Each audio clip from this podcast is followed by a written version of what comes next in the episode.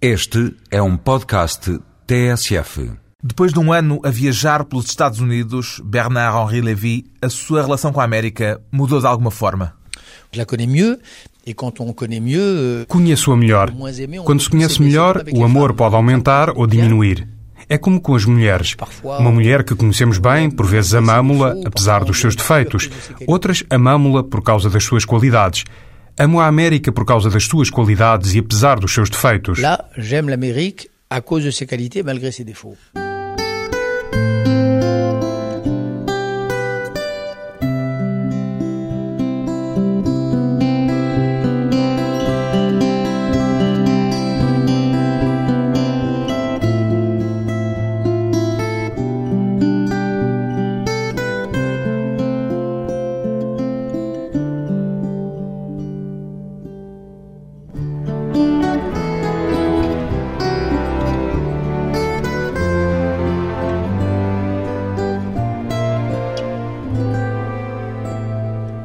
Bernard-Henri Lévy, 58 anos, prefere ser apresentado como filósofo ou como escritor Bernard-Henri Lévy?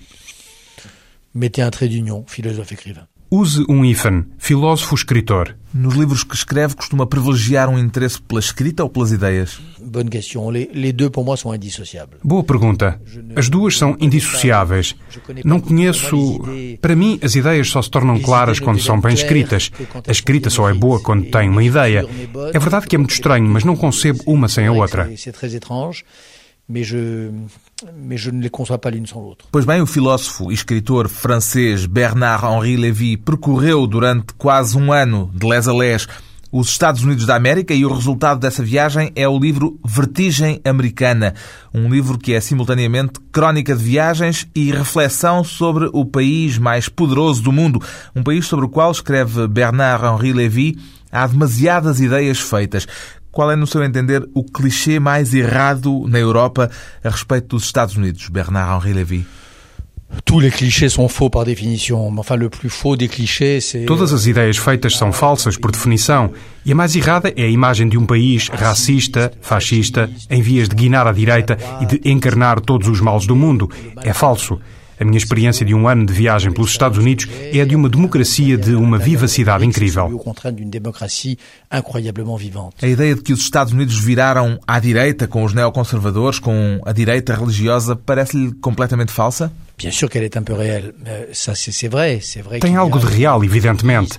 É verdade que existem os neo-evangelistas, é verdade que há os criacionistas, é claro que existem débeis mentais que pretendem proibir o ensino de Darwin, que acreditam que o mundo foi mesmo criado em seis dias, que nasceu no Val da Morte ou no Grand Canyon. Representam o obscurantismo dos inimigos da ciência.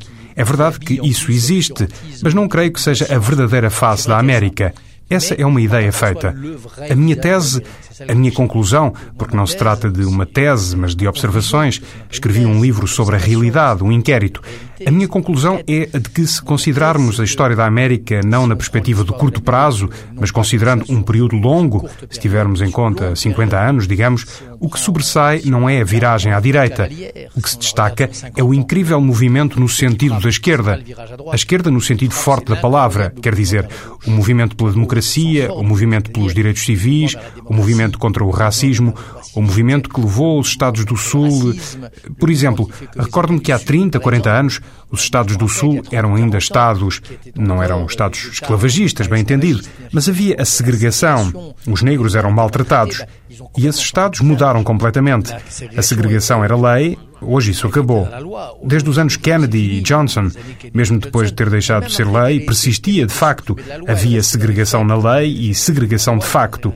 A grande revolução americana é que a segregação.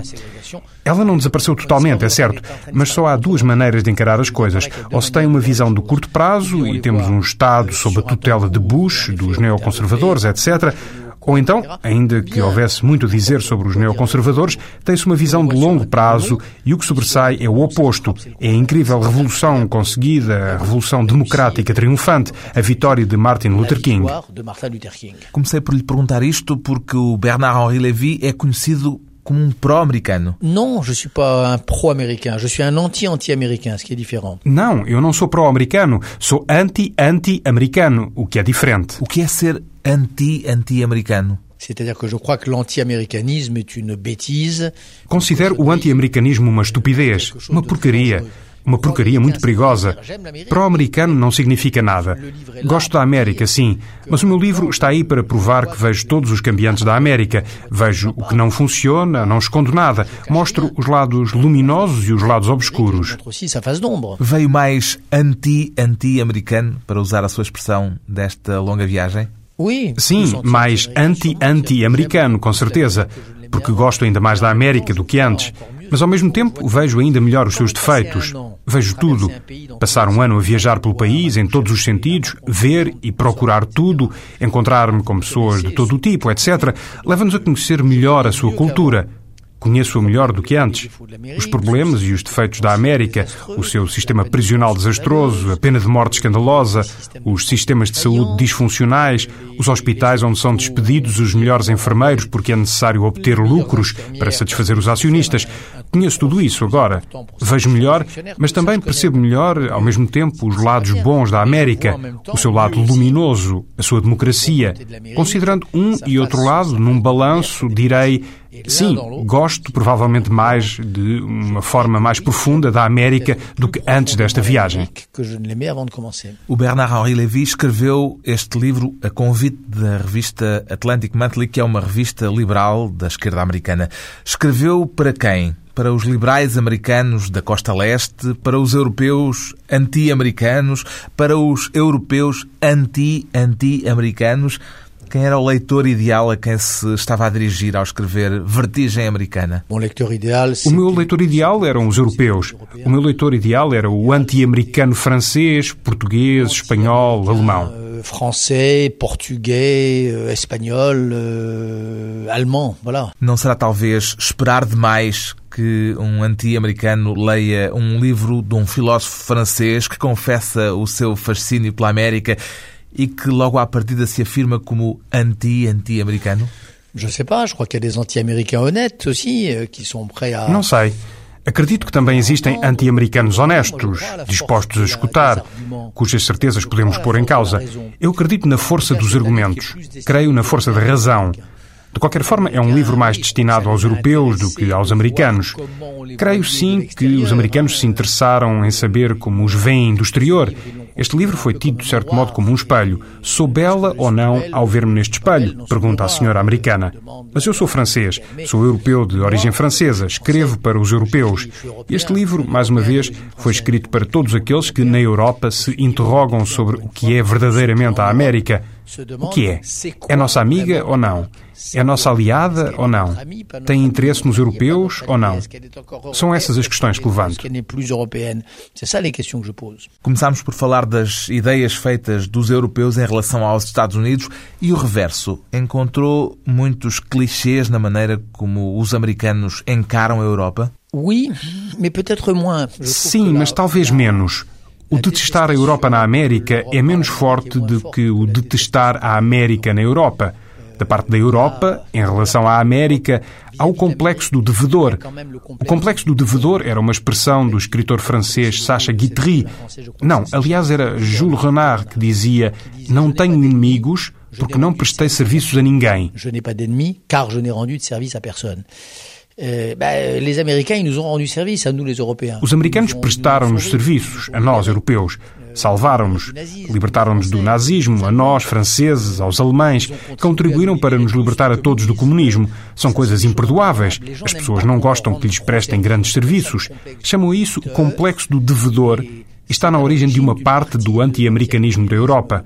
Os americanos, de algum modo, também são devedores à Europa, mas enfim, é diferente.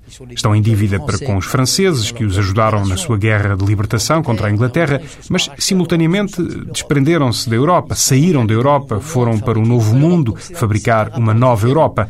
É uma relação diferente. Esta relação dialética, conflitual, edipiana entre a América e a Europa é verdadeiramente. é talvez um complexo de Édipo ao contrário, no fundo. Um complexo de Édipo invertido. Quer dizer, o pai inveja o filho, a mãe inveja a filha Eletra. Em regra, no complexo de Édipo, os filhos querem matar o pai. Aqui, o pai ou a mãe querem matar os filhos. É esta a relação América-Europa. Lá, c'est le père ou la mère qui veut tuer l'enfant. C'est ça le rapport Amérique-Europe. Uma relação conturbada. Depois de uma curta pausa, voltamos com Bernard-Henri Lévy, On the Road.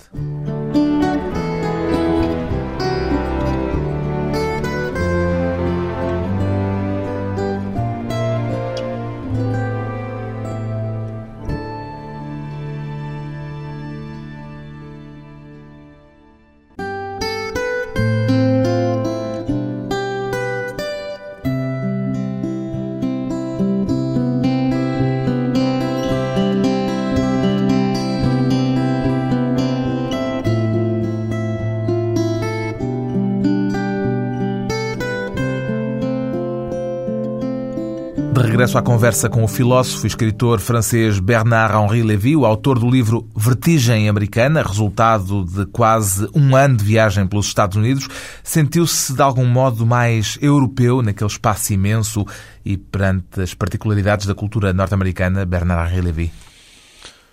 Oui, je me suis senti, uh, Sim, senti-me. Não diria assim. Sinto-me europeu em qualquer caso, mas colocando a questão de outra forma. Comecei esta viagem numa altura em que os europeus começavam a duvidar da possibilidade de construir a Europa. Foi na altura do não francês no referendo do Tratado Europeu. Cheguei à América com a ideia de que, no fundo, talvez a Europa não se fizesse, que não se construiria, porque isso não seria possível. Talvez houvesse algo de quimérico na ideia de fazer um país, de fazer uma entidade política com povos tão diferentes, tão misturados, com línguas diversas e memórias diferentes, etc.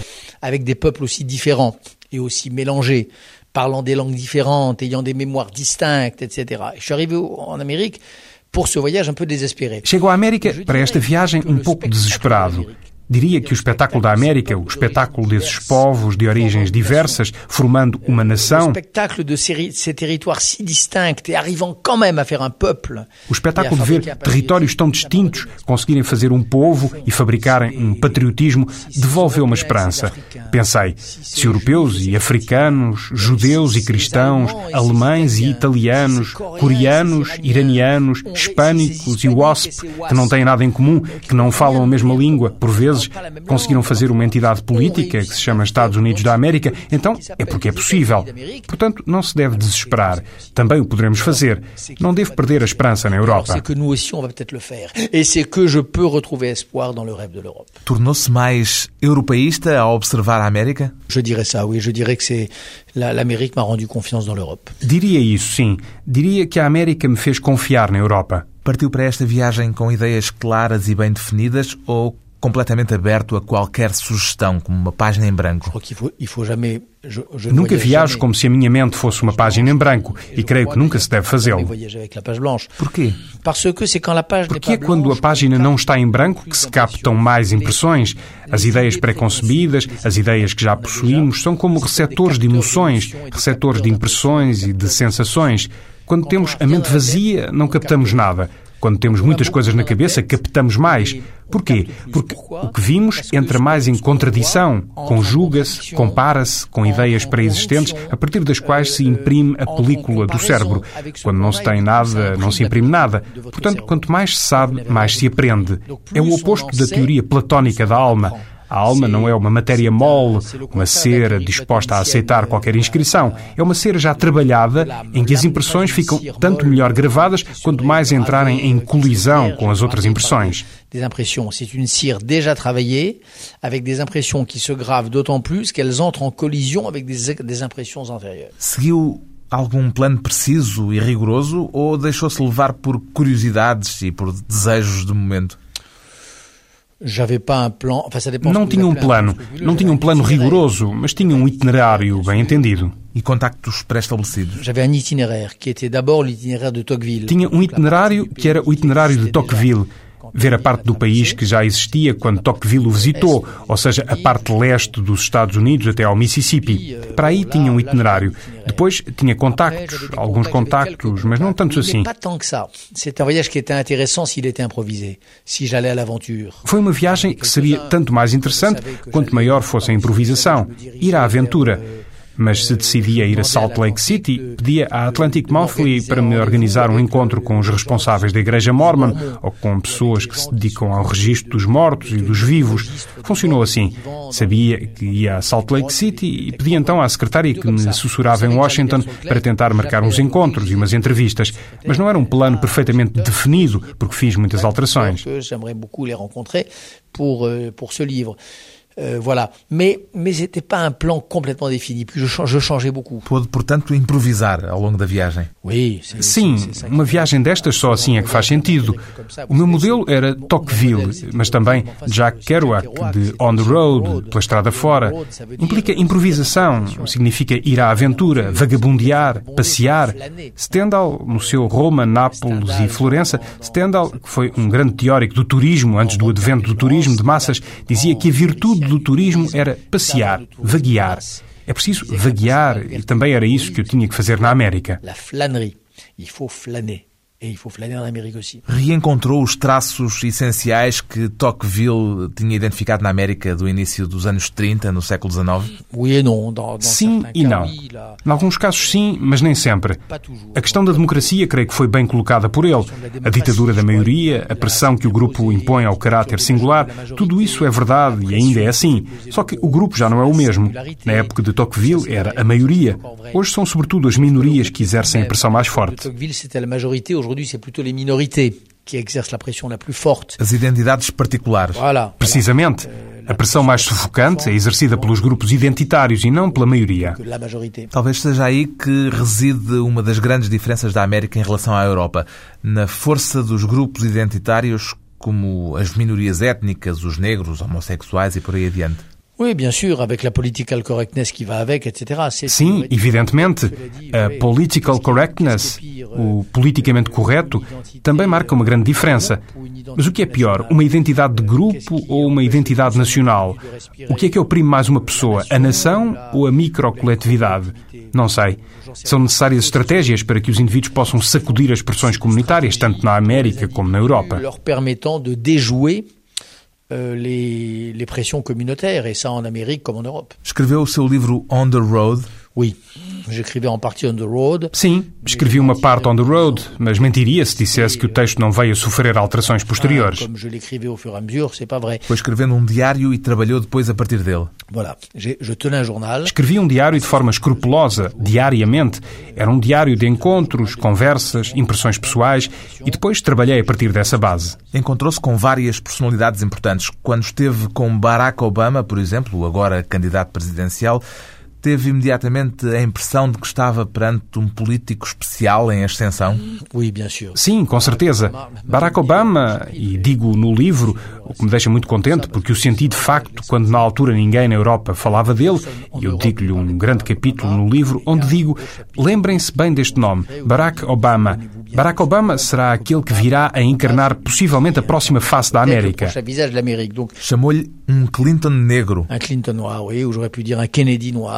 Um Clinton negro, sim, e poderia ter dito um Kennedy negro, mas escrevi um Clinton negro. Apercebi-me disso imediatamente. Vi-o discursar na Convenção Democrática que entronizou John Kerry como candidato presidencial. Alguns segundos depois dele subir ao pódio, senti que estava em curso qualquer coisa de muito importante. de de. Acompanhou John Kerry na campanha eleitoral. Por que é que acha que ele foi tão claramente derrotado por George W. Bush? Não tenho uma teoria. Creio que a América passa por um momento da sua história em que, talvez após um parênteses Bush, as coisas mudem. Não sei. Bush era bom, Kerry era menos bom.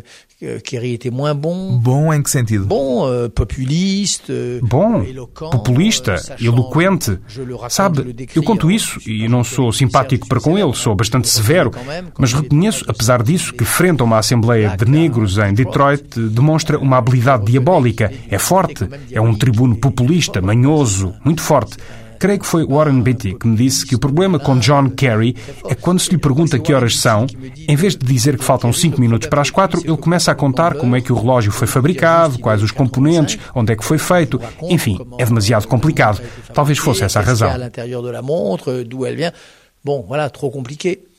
trop. Na campanha eleitoral anterior, nas presidenciais de 2000, também já se dizia de Al Gore que era demasiado inteligente. Não é um pouco perigosa a ideia de que a inteligência pode fazer perder uma campanha eleitoral?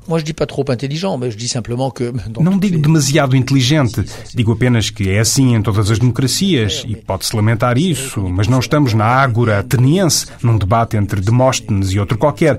Na França passas a mesma coisa, não é um exclusivo da América. São necessárias mensagens relativamente simples que joguem com as emoções e com a inteligência. As personalidades dos candidatos contam. É assim na democracia da opinião moderna. É verdade que é um pouco assustador, mas também não é um cataclismo, não é a ameaça do fascismo. Mas é verdade que os novos média, como a televisão, simplificaram a mensagem.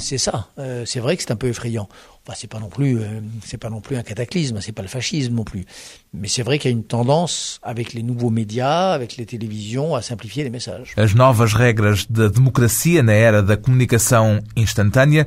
Depois de mais um breve intervalo, vamos voltar com o escritor e filósofo francês Bernard-Henri Lévy, turista na Revolução dos Cravos.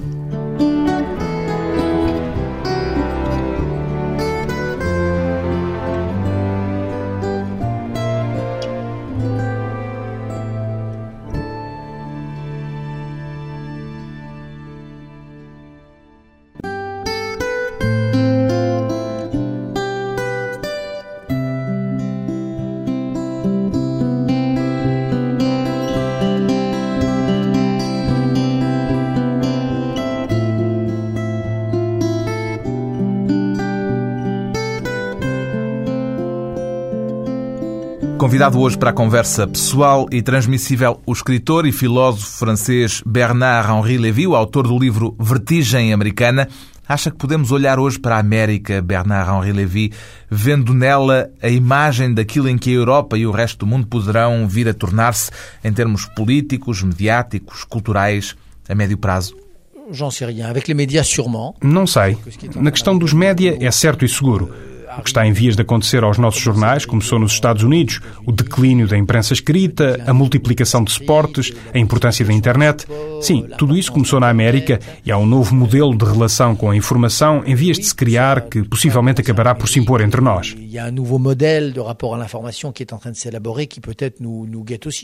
Um. Logo no início desta conversa, disse-me que os neoconservadores têm muito que se lhe diga. O Bernard-Henri Lévy é um intervencionista declarado.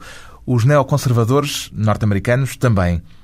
Partilha com eles a ideia de impor a democracia no mundo, seja onde for, seja como for? Euh, n'importe où, euh, pourquoi pas, n'importe comment, euh, sûrement pas. Por todo o lado, não vejo por que não. Seja como for, por certo que discordo. Sou um intervencionista, sim. Acredito ser um cidadão do mundo. Acho que um democrata deve preocupar-se com o que se passa no mundo.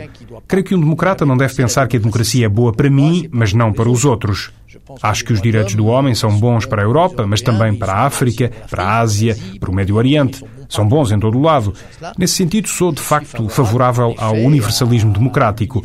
Onde haja um tirano, deve fazer-se tudo o que for possível para o derrubar e libertar o povo. Sou um intervencionista, obviamente. Concordou, portanto, com a guerra no Iraque e com o derrubo de Saddam Hussein. Apoiei a ideia que se devia ter como objetivo e trabalhar para a queda de Saddam Hussein. Opus-me à guerra do Iraque porque acho que há maneiras corretas de agir. Não basta ter a razão moral do nosso lado, também é preciso ter razão em termos políticos. Essa guerra foi conduzida ao arrepio do bom senso. Sou a favor da intervenção, mas de uma intervenção bem conduzida. Intervir bem implica o quê? Talvez não fosse preciso enverdar pela guerra, talvez fosse possível agir de outra forma, talvez prosseguir com as sanções, talvez esperar que Saddam caísse por si mesmo, Talvez, não sei, ajudar grupos iraquianos a eliminá-lo, não sei. Num caso de guerra, apoiei a guerra no Afeganistão. No Iraque era preciso fazê-la noutras condições. Era preciso ter aliados no terreno.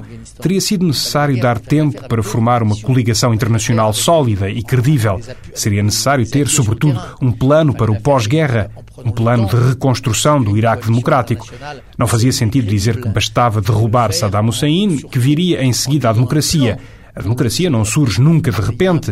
A democracia é difícil, é complicada. É verdade que vale para todos. É verdade que não tem fronteiras. Mas é preciso trabalhar para a estabelecer. A democracia é difícil, é complicado. É verdade que é para todo mundo. É verdade que ela não tem fronteiras. Mas Encore faut-il travailler à l'établir. Diria que os americanos são demasiado otimistas em relação à ideia de espalhar a democracia pelo mundo? C'est pas tellement qu'ils sont trop optimistes, c'est qu'ils sont trop, c'est qu'ils ne croient pas. Não se trata de serem demasiado otimistas. Eles são. O facto é que não acreditam na política. É isso. São demasiado messiânicos. Não acreditam na política a conta-gotas, nem na grande política. É esse o verdadeiro problema dos neoconservadores. Não acreditam no papel do Estado para garantir a segurança social, não acreditam no papel do Estado para reduzir a pobreza, não acreditam no papel do Estado para recuperar Cleveland, Detroit ou Buffalo. Não acreditam na política, são ultraliberais, acham que o mercado é quanto basta. No estrangeiro, também não acreditam no papel da política para fabricar um Estado democrático iraquiano. Bastava derrubar a estátua de Saddam Hussein para que a lei do mercado mundial, a lei invisível da democracia, por si só erguesse um Estado. É o mesmo erro. Não se trata de excesso de otimismo. A questão é que não são suficientemente políticos. Dito de outra maneira, o problema dos neoconservadores não é moral, é político. Não são imorais, não se trata disso, de modo nenhum. Quando se fala de um príncipe das trevas e disso tudo, são meros disparates. C'est un problème politique. C'est pas qu'ils ont, c'est pas qu'ils sont immoraux, ça c'est pas du tout. Quand on dit prince des ténèbres e tudo ça, c'est des É mais um sintoma desse tal messianismo, dessa predisposição messiânica? É isso. Transformaram o messianismo marxista da sua juventude no messianismo democrático da maturidade. Encontra traços em comum entre o marxismo e esse neoliberalismo? Oui. Sim, a ideia de que se pode agir sozinho, a ideia de uma razão da história, a ideia de uma mão invisível que conduz a história a caminho do bem, a ideia de que podemos dormir, deixar andar e que tudo caminhará no sentido do bem. É isso. É o ponto em comum. Os marxistas acreditavam seriamente nisto. Os leninistas não, mas os marxistas acreditavam que a luta de classes, a velha topeira, como dizia Marx, a velha topeira trabalhava por eles.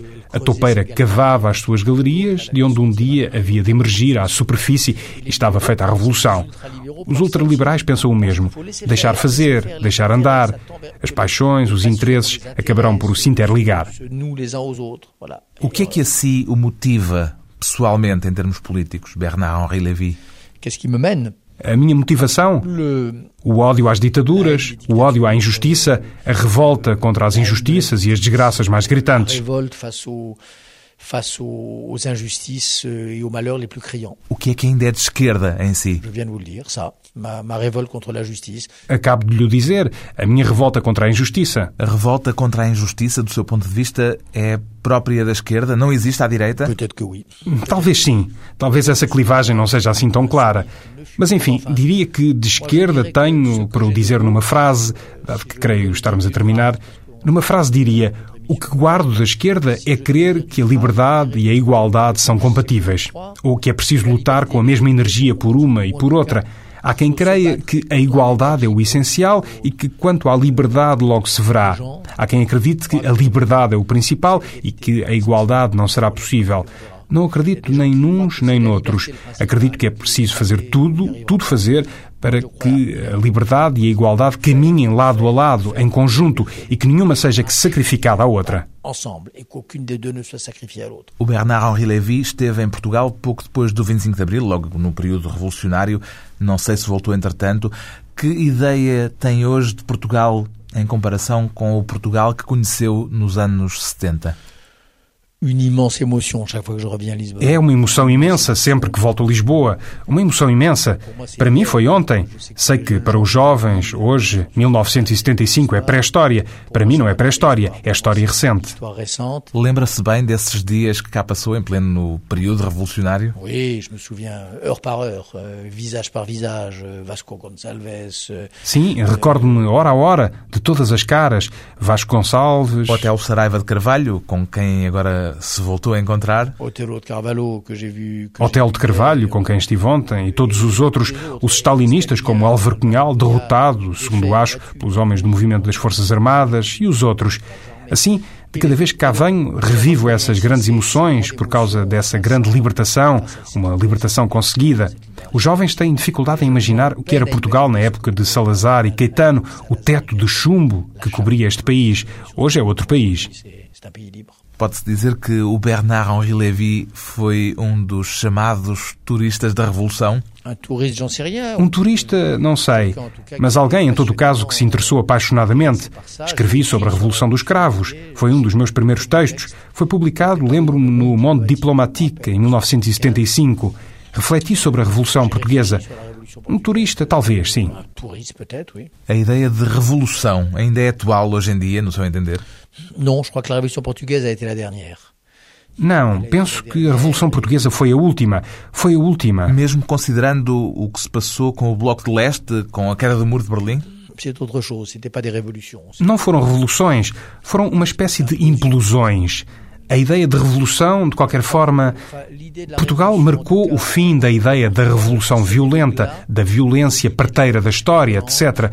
Foi uma revolução pacífica, democrática, romântica, poética e que pôs fim, creio, ao ciclo infernal, às eras sombrias das revoluções cataclísmicas, das insurreições bárbaras.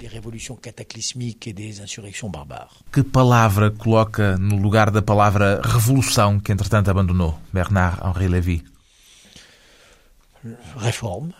Réforme, euh, résistance, euh, révolte peut-être. Reforma, resistência, revolta talvez. Todas se ouviram num velho debate entre Sartre e Camus. E nesta matéria a razão estava do lado de Camus, a revolta contra a revolução. Tout ça est dans, vous savez, tout ça est dans le vieux débat hein, entre Sartre et Camus, et sur ce point c'est Camus qui avait raison. La révolte contre la révolution. Um filósofo francês mais revoltado que revolucionário, o livro de Bernard-Henri Lévy, que recolhe as reflexões de um ano de viagem pelos Estados Unidos da América, chama-se Vertigem Americana, edição Caderno.